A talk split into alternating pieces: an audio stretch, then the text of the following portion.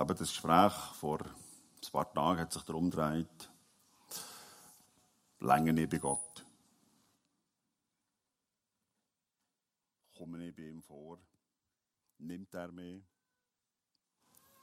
Habe ich genug geleistet?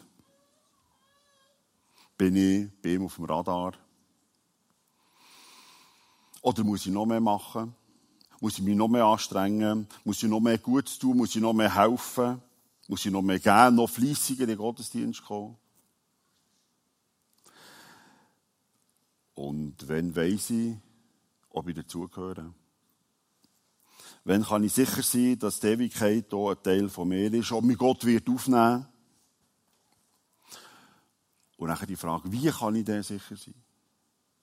Wie kann ich zu der Sicherheit kommen? Gibt es überhaupt? Oder ist es bloß, ist es einfach eine Annahme? Ist es eine Hoffnung? Ist es ein Dafürhalten? Kommt die Sicherheit, wenn ich noch mehr hier herkomme? Wenn ich noch mehr in die Predigt komme? Wenn ich noch mehr in der Bibel lese, kommt sie dann die Sicherheit? Oder kommt sie dann, wenn ich noch mehr über Gott rede, mit dem Nachbar, in der Bude, mit meinen Freunden? Dass es sich lohnt, mit Gott und seinen Menschen unterwegs zu sein. Kommt sie dann, das Wissen, die Sicherheit? Ich sehne mich so stark danach. Und das Überraschende ist, das ist nicht ein Mensch, der vor kurzem mit Gott in Kontakt kam. Das ist nicht ein Mensch, der seit ein paar Tagen, Wochen oder Monaten sich die Frage stellt, sondern es ist ein Mensch, der seit mehr als 20 Jahren mit Gott unterwegs ist. Vielleicht kennst du das, die Frage nach dem Verdienst. Gibt es also doch die Himmelspunkte, wo man so viel davon redet? Was muss ich für Gott machen, dass er zufrieden ist mit mir? Was muss ich machen, dass ich darf zu seiner Familie gehören? Und vor allem, wenn, habe ich denn genug gemacht? Wird im Himmel eben doch so das Milchbüchlein geführt? Und wenn ich zu wenig habe von diesen Punkten, ist dann alles verloren. Und wenn weiss ich, dass ich genug Punkte habe? Wenn weiss ich, dass die Rechnung ist aufgegangen? Vielleicht erinnert ihr euch noch, wir feiern in diesem Jahr 500 Jahre Reformation. Das war genau das Thema von Luther. Das war sein Problem. Als Mönch hat er nie gewusst, ob er jetzt genug gemacht hat. Und die Unsicherheit hat ihn dorthin gebracht, hat ihn dorthin richtig gejagt noch mehr zu machen, als dass er hat müssen. Wir haben es gehört, er hat Sonderschichten geschoben, für Gott gefallen. Und zwar Sonderschichten in den ganz strauben Sachen, nämlich Sonderschichten gemacht in der Toilettenreinigung. Er hat noch mehr gebetet als Augustinermönch, hat er morgen um drei müssen aufstehen und dann jede Stunde müssen seiner Gebet, die vorgeschrieben sind, machen. Er hat noch mehr gebetet. Und dann haben wir ihm gesagt, du, wenn du auf Rom gehst, dann kommt nachher die Sicherheit. Dann weisst dass du dabei wirst Und er hat das Gefühl nicht bekommen, auch als er nach Rom pilgert. Und dann haben wir ihm gesagt, und dann musst du für alles, was jetzt falsch macht, musst Geld zahlen. Der Ablass. Und dann überkommst du die Sicherheit. Schon Luther hat mir gesagt, wenn du die Gebote erfüllst, wenn du die Gesetze einhaltest, dann kannst du Gott nachher zufriedenstellen. Im Luther hat mir gesagt, es gibt keinen anderen Weg. Und er hat permanent Angst gehabt. Die hat ihn begleitet, hat ihn richtig verfolgt. Längt es echt oder längt es nicht? Und er ist das Gefühl nicht losgeworden, es längt nicht. Er hat Gott sogar vorgeworfen, du hast Freude daran, uns so schwere Gebote zu geben, uns so grosse, schwierige Verordnungen zu verlegen, weil du Freude daran hast, uns das Gesetz zu leiden und uns das Gesetz zu quälen. Und er hat ihm sogar vorgeworfen, er hat das Gefühl, es macht Gott Freude, zu sehen, dass wir es nicht erfüllen können und dass wir nachher in der Hölle landen. Und das ist leider nicht nur heute eine Frage. Das ist leider nicht nur zur Zeit von Luther eine Frage, sondern das ist vor 2000 Jahren, wo Jesus auf der Welt ist, genau dann auch die Frage gewesen. Die Menschen haben grosse Angst vor Gott. Wir haben gesagt, ihr habt fast keine Chance bei Gott. Wir haben es letzte Sonntag gehört. Theologen von denen haben zu den zehn Geboten mehr als 600 Vorschriften, mehr als 600 Gebote, mehr als 600 weitere Ordnungen erlassen, die die Menschen unter allen Umständen haben müssen einhalten Wo sie müssen beachten müssen, müssen erfüllt werden, wenn sie bei Gott haben eine Chance haben. Sie haben die beständig müssen vor Augen haben, wenn sie im Alltag unterwegs waren, dass sie ja kein Gebot nicht beachten, nicht einhalten, nicht umsetzen. Die Theologen von denen haben, wir haben es letzten Sonntag gehört, so wie einen Zaun um das Leben gemacht, ein Zaun um Gott gemacht, ein Zaun um Menschen gemacht. Ich sehe, mit diesen mehr als 600 Geboten seid ihr sicher, da hat das Leben im Griff und vor allem dann versteht ihr Gott nachher auch, dann wisst ihr, wer er ist, was richtig und was falsch ist, dann könnt ihr genau sagen, jetzt habe ich es erfüllt oder eben nicht. Jeder Bereich vom Leben ist reglementiert worden. Vermeintlich. Die Ausgangslage war einfach Angst. Angst, bei dem Gott dann nicht zu längen. Bei dem Gott nicht zu genügen, bei dem Gott nicht anzukommen. Und Angst ist keine gute Ausgangslage. Wenn du das kennst, Angst blockiert. Angst nimmt Freude vom Leben. Und auch Theologen haben Angst vor Gott. Darum haben sie ihn in diesen Zaun eingesperrt. Darum haben sie das Leben so fest reglementiert. Wo der Mose die zehn Gebote bekommen war es eigentlich ganz einfach. Aber das Leben hat plötzlich Fragen gestellt. Nämlich, wenn Gott sagt, wir sollen den Sonntag achten, beachten und den Sonntag als Ruhetag halten, was heisst es denn da? Was heisst denn das? Wenn ist Arbeit und wenn nicht? Sie hat zum Beispiel die Frage gehabt, dürfen wir am Sonntag für das Menü am Abend oder für das Menü zum Mittag Holz sammeln? Oder müssen wir es am Samstag machen? Die, die Bauern sind, ich kenne mich noch, ein junger Theologe, ich habe eine Diskussion gehabt, darf der Bauer am Sonntag Zeu eintun oder nicht? Oder ist das geschafft? Darf der Bus fahren am Sonntag oder nicht? Muss das in den Betrieb reinnehmen oder darf sie gleich fahren? Oder müssten wir heute Morgen nicht am Samstag eine Videobotschaft aufnehmen und die jetzt abspielen? Ist das nicht geschafft?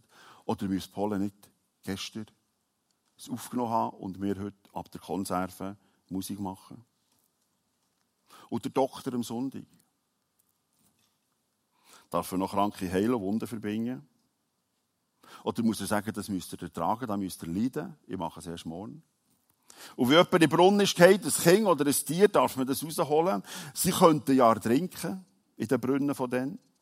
Die Pharisäer haben gesagt, ja, Tiere und Menschen dürfen rausholen, sie in Brunnen sind, weil die könnten ja trinken.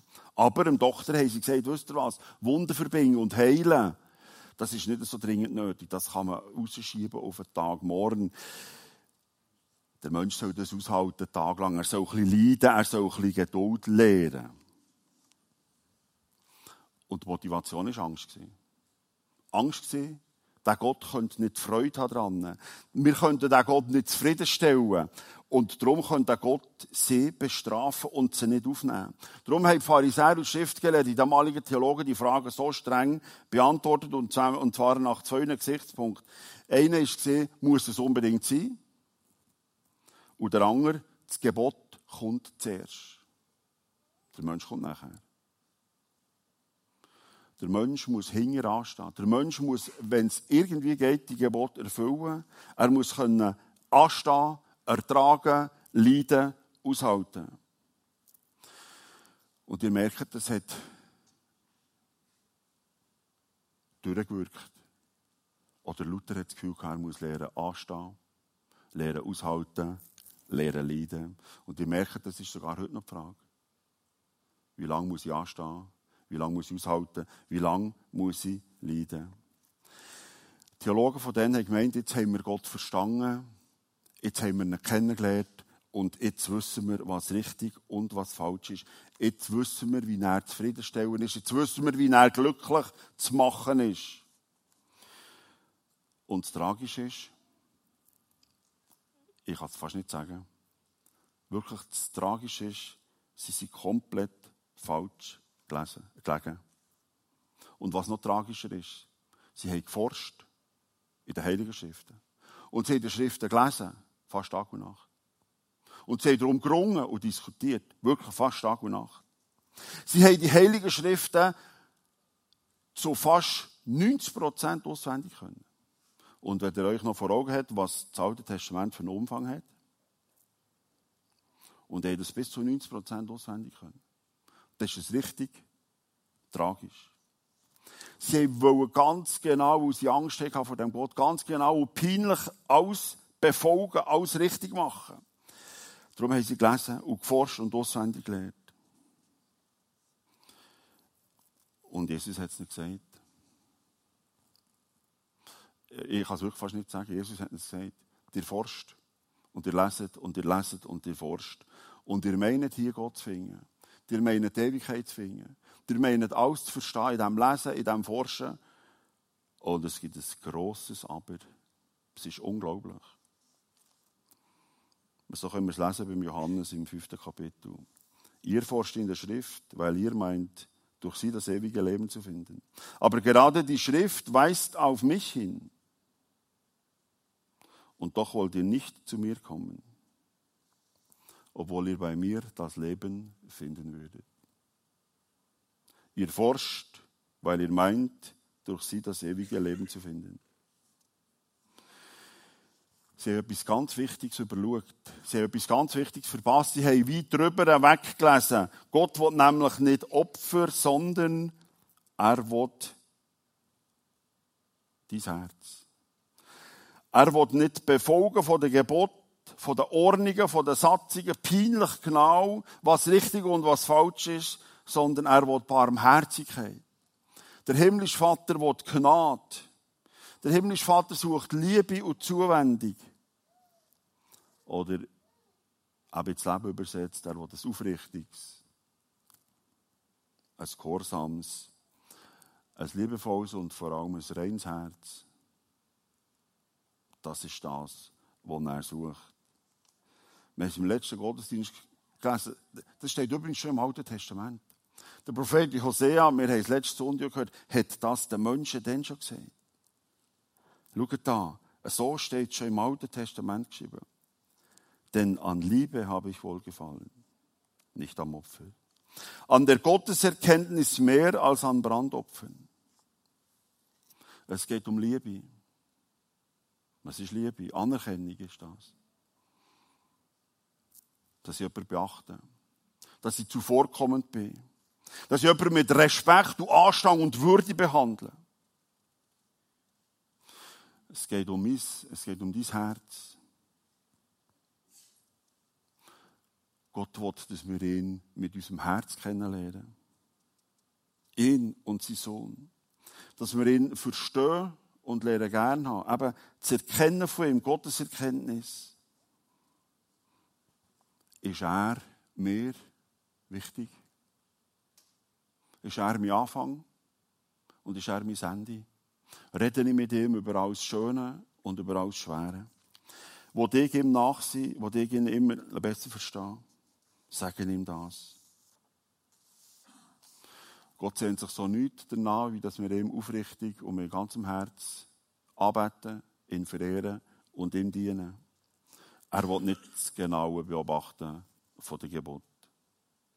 Weil schon noch einmal, auch im Alten Testament steht das hier. So quasi als Zusammenfassung von dem, was wichtig ist. Du sollst den Herrn, deinen Gott, lieb haben von ganzem Herzen, von ganzer Seele und mit ganzer Kraft. Das ist die Zusammenfassung. Seht ihr da? Gott gern haben von ganzem Herz. Das ist die Zusammenfassung auch von allen Gesetzen und allen Geboten. Mit Begeisterung von dem Gott reden. Mit Dankbarkeit, das einem fast verklebt. Danke für den Worship heute Morgen. Danke, dass du mir durch die wunderbare Musik berührst. Dass du zu mir redest. Die Musik ist für mich wie heimgekommen. Danke vielmals. Danke, dass ich hier mit meinen Freunden darf sein. Merci für die Kraft, dass ich hier daheim im Arbeiten kann einen Unterschied ausmachen. Weil ich dir kann ähnlicher werden Und danke, dass ich mit meinen Sorgen, mit meinen Problemen nicht alleine bin. dass ich mit dir die Schwierigkeiten angehen kann, dass ich Probleme anpacken kann, aber auch dort, wo es nicht geht, kann ertragen und aushalten. Wie wir es gesungen haben im Lied, das ist so, so, so überwältigend. Auch wenn meine Hänge leer sind, trotzdem steht er zu mir. Ich bin letzte Sonntag nach dem Gottesdienst noch heute über ins Spital, jemanden besuchen, der schon hier bei uns ist. Die Frau hat eine Krankheit und auffolge von dieser Krankheit hat sie wie quasi über Nacht innerhalb von ein paar Tagen 20 Kilo Wasser eingelagert. Die beiden sind wahnsinnig geschwollen, der Bauch ist wahnsinnig aufdunsen, sie kann kaum äh, schnaufen. Und wisst ihr, was sie gesagt hat? Ich danke Gott, dass ich so tolle Nachbarsleute habe, die ich Tag und Nacht anrufen kann, die zu mir kommen, zu mir schauen und mich auch ins Spital fahren. Und ich bin so dankbar, dass ich hier gute Doktor habe, zu mir schauen. Und sie hat gelitten und sagt trotzdem, danke vielmals. Darum stimmt es, dass wir im Lied gesungen haben, dankbar, äh, die Hingabe und Verehrung gehören dir alleine. Der himmlische Vater wird dein Herz und er wird mein Herz. Er wird meine Dankbarkeit, unsere Ergriffenheit. Er will nicht, dass wir ganz genau Gebot peinlich erfüllen. Weil bei der Liebe, die zu reglementieren, gibt es ein grosses Problem. Wie du Liebe, wie du Achtung, wie du Zuneigung, Respekt, Ergriffenheit und Dankbarkeit, wie du das messen?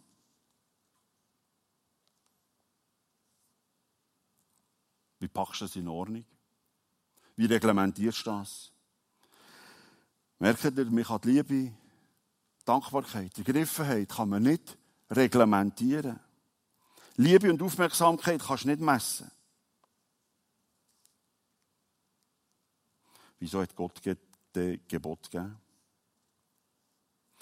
Gott hat Gebot gegeben, nicht, dass wir in erster Linie und überhaupt beachten, unter allen Umständen erfüllen, sondern Gott hat uns Gebot gegeben, ob wir jetzt mit ihm unterwegs sind oder nicht, weil er uns ein gutes Leben ermöglichen. Gebot sind eigentlich unser Schutz.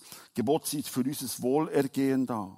Dass wir einigermaßen ein gutes und ein angenehmes Leben haben, weil wir Menschen stehen in Gefahr, irgendwie selber und wir einander kaputt zu machen. Wir haben nämlich nie genug. Wir wollen immer mehr. Und wegen dem immer mehr, weil wir sozusagen gierig sind, wegen der Eifersucht und wegen dem Wunsch, immer zurück ins Paradies zu wollen, obschon dass es hier auf der Welt nicht zu haben ist, machen wir uns selber kaputt. Vielleicht hast du schon erlebt. Ich werde aber nicht anraten, das zu testen. Er hat gesagt, in der himmlische Vater, gang mit der Wahrheit richtig um. Wenn du mal die Wahrheit frisiert hast, dann fängt es an. Wir sind nicht geschaffen fürs Lügen. Wenn die Wahrheit mal frisiert hast, hast du die ganze Zeit Angst, irgendwann kommt sie ins Licht. Hast schlaflose Nacht, erwachst schweißbadet, weil du hast davon geträumt, es ist alles rausgekommen. Wir sind nicht dafür geschaffen, ein Leben zu leben, das nicht zu uns passt. Die Wahrheit soll aufrechterhalten werden. Du bist nicht dafür geschaffen, die, die es erlebt haben, wenn die Ehebrüche geht. Das Herz bricht, das Herz geht kaputt. Wir sind nicht dafür geschaffen, untreu zu leben. Und darum gibt der himmlische Vater die Gebot nicht, für dass wir es peinlich genau zu erfüllen, sondern für uns ein gutes Leben zu leben, weil wir, wenn wir es nicht einhalten, drunter kaputt gehen. Und darum hat er uns gesagt, tut die Gebote beachten. Es ist zu eurem Schutz. Ihr merkt, auch hier kommt zuerst der Mensch. Der Mensch und seine Beziehung zu ihm. Und nachher die Erfüllung der Gebote. Der Mensch steht im Vordergrund. Und jetzt zurück zur Liebe. Wie willst du die messen?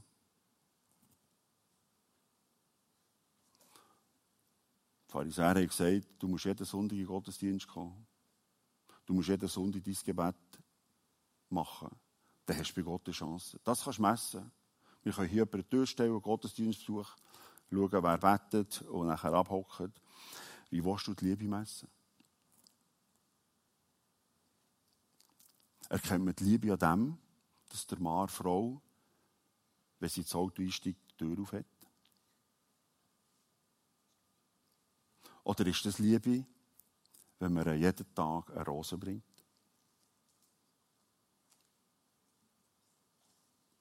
Jemand danach sagt, weißt du, die tägliche Rose, das ist geheuchelt. Ich weiß nämlich, dass wieder etwas von mir Vielleicht sagt jemand danach, weißt du, ich will keine Rose, ich will dein Herz spüren. Ich will die Nähe spüren. Ich will die Ergriffenheit spüren. Ich will spüren, dass du begeistert bist von mir. Dass ich dir gut tue. Hör auf mit so Tür aufhaben. Hör auf mit Rosen geben. Hör auf mit Geschenken bringen. Ist Blumen ein Zeichen vor Zuneigung? Oder ist das Abhaken vor der Pflicht? Weil man es halt so macht. Weil es vielleicht beim Vater so gelernt hast ist das Besuchen vom Gottesdienst am Sonntagmorgen das Zeichen von Wertschätzung unserem Vater im Himmel gegenüber. Und dass wir mit seinen Menschen darf unterwegs sein. Und wer weiß, was noch alles Eindrückliches daraus wird werden. Vielleicht erlebst du, dass du plötzlich in der Nacht ein SMS bekommst, das dir gut tut. Oder jemand läutet bei dir eine Tür, die du nie erwartet hast. Ist der Besuch vom Gottesdienst eine Pflicht, die du gelernt hast, weil die Mutter schon so wollen hat und jetzt die Frau auch drauf drückt. Übrigens, schon im Alten Testament gibt es eindrückliche Geschichten, dass Gott nicht das Gebot will und Erfüllung vom Gebot, sondern dass er das Herz will ein, ein eindrückliches Beispiel ist der David auf der Flucht war. Er ist kurz vor dem Verhungern, er ist mit seinen Freunden wirklich im Elend, er hat nicht gewusst, was er soll, und er kommt in den Tempel. Im Tempel im Priester Brot ersetzt. Sie alle Wochen müssen neue Brot ersetzen. Aber es war Vorschrift, dass die Tempelbrot nur Priester in der Familie dürfen essen. Und der Priester gesehen, wie es dem David und seinen Freunden nicht gut geht, hat er ihm die Brot gegeben. Aber schon das Verbot. Und der himmlische Vater hat keine Strafe ausgesprochen. Vor Gott müssen wir keine Angst haben. Und Jesus hat es den Menschen gesagt, hört auf, Angst haben vor dem himmlischen Vater. Ich will euer Herz. Er hat gesagt, kommt zu mir. Mit allem, was euch schwer macht, auch mit der Angst. Ich will euch Frieden geben. So hat es einer von seinen Jüngern uns überliefert. Jesus hat ihnen gesagt, habt keine Angst. Kommt zu mir, kommt zu mir, die ihr euch plagt und von eurer Last fast erdrückt werdet. Ich werde es euch abnehmen, nehmt mein Joch auf euch und lernt von mir, denn ich bin gütig und von Herzen demütig. Und so werdet ihr Ruhe finden für eure Seelen. Jesus ist der Angelpunkt. Jesus ist das Thema. Jesus hat gesagt, nicht Gesetz, sondern mein Herz. Jesus hat sich nicht zusammen durch die Vorschriften, die hunderte von Jahren alt waren, durch die Tradition, die weit zurückgegangen ist. Er hat sich nicht zusammen. Er hat die Angst nicht zugelassen. Er hat nicht wollen, dass die Angst das Thema wird, sondern er hat die Angst wollen fortnehmen. Das Schwere, das Beängstigende, das Gnadenlose hat er den Menschen abnehmen Er hat gesagt, ich nehme euch die Last ab. Er will dir und mir Ruhe geben. Für unser unruhiges Herz, für unsere Seele, die so in der Angst ist. Er will dir und mir Frieden und Ruhe geben. Und vor allem habt ihr es gehört, er sagt, lehrt von mir. Weil er ist gütig und er ist demütig. Er ist gütig und demütig auch den Menschen gegenüber. Der Mensch kommt zuerst. Sein Herz, seine Aufrichtigkeit, seine Liebe, seine Ehrlichkeit, aber auch seine Not und sein Elend. Und darum ist Jesus ungezähmt. Er hat sich nicht einsperren Und wir können sagen, das ist eine Jahrhunderte alte Tradition. Darum ist Jesus ungezähmt, weil er hat den Weg zurück zu Gott wieder aufgetan. Darum ist er richtig gerissen. Er hat die Vorschriften rechtsüberholt, aber zugleich ist er auch majestätisch und zugleich ist er auch so etwas von souverän, wo, der, wo er die Vorschriften demontiert hat. Es ist zum Beispiel eine Geschichte, wo er einmal eingeladen war bei den Theologen zum Essen. Und es steht geschrieben, wie sie ihn aufmerksam beobachtet haben. Und in der Nähe war ein Mann, der an der sogenannten Wassersucht gelitten hat, eben wie ich vorhin beschrieben habe, die Frau, die sich plötzlich einfach deren Wasser einlagert, dass man fest aufgeschoben ist. Und nachher hat Jesus, weil er gewusst hat, Pharisäer und Schriftgelehrte, gesagt, eben, wir darf ein Mensch, wenn es nicht unbedingt nötig ist, am Sonntag nicht heilen, nicht pflegen, nicht zu ihm schauen, hat Jesus gefragt, darf man am Sabbat, am Sonntag heilen? Und wisst ihr, was passiert ist? Die Pharisäer und Schriftgelehrte haben nichts gesagt. Steht geschrieben, sie haben geschwiegen. Und wisst ihr warum? Sie haben schon manchmal erfahren, dass der Jesus sie immer wieder auflaufen lässt dass sie am Schluss dastehen wie begossene Pudel. Darum haben sie nichts gesagt. Es ist besser, nichts zu sagen. Sonst haben wir wieder keine Antwort auf das, was er sagt. Und was macht Jesus? Er hat den Menschen berührt. Und der Mensch ist augenblicklich gesungen worden. Und nachher hat Jesus ihr Gebot genommen und hat gesagt, Jungs, wenn eine Brunnen geht, sogar ein Mensch oder sogar ein Tier, dann darf man den rausholen. Auch wenn es Sonntag ist. Wie viel mehr, und merkt jetzt, wie der Mensch wichtig ist. Wie der Mensch im Vordergrund steht. Wie viel mehr dürfen wir denn einem Mensch Gutes tun? Wie viel mehr dürfen wir denn einem Mensch heilen, dass er nicht unnötig muss leiden muss? Gnade kommt vor Recht. Barmherzigkeit kommt vor dem Gesetz. Der Mensch darf am Sonntag Gottes Barmherzigkeit, seine Gnade, seine Liebe erfahren. Darum sagt Jesus, lehret doch von mir. Der Mensch kommt zuerst. Der Mensch mit seiner Würde. Der Mensch mit dem Respekt, den er verdient hat. Würde und Respekt könnt ihr zum Beispiel nach dem Gottesdienst jetzt zeigen. Ich lasse dir den Vortritt bei Schlangen, wenn es um einen Kaffee geht.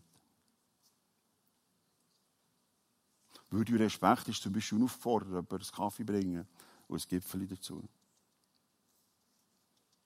Jemandem Würde und Respekt zeigen ist zum Beispiel, wenn wir bis zum Schluss da sind, unaufgefordert helfen, abzuräumen und zu putzen und hier wieder sauber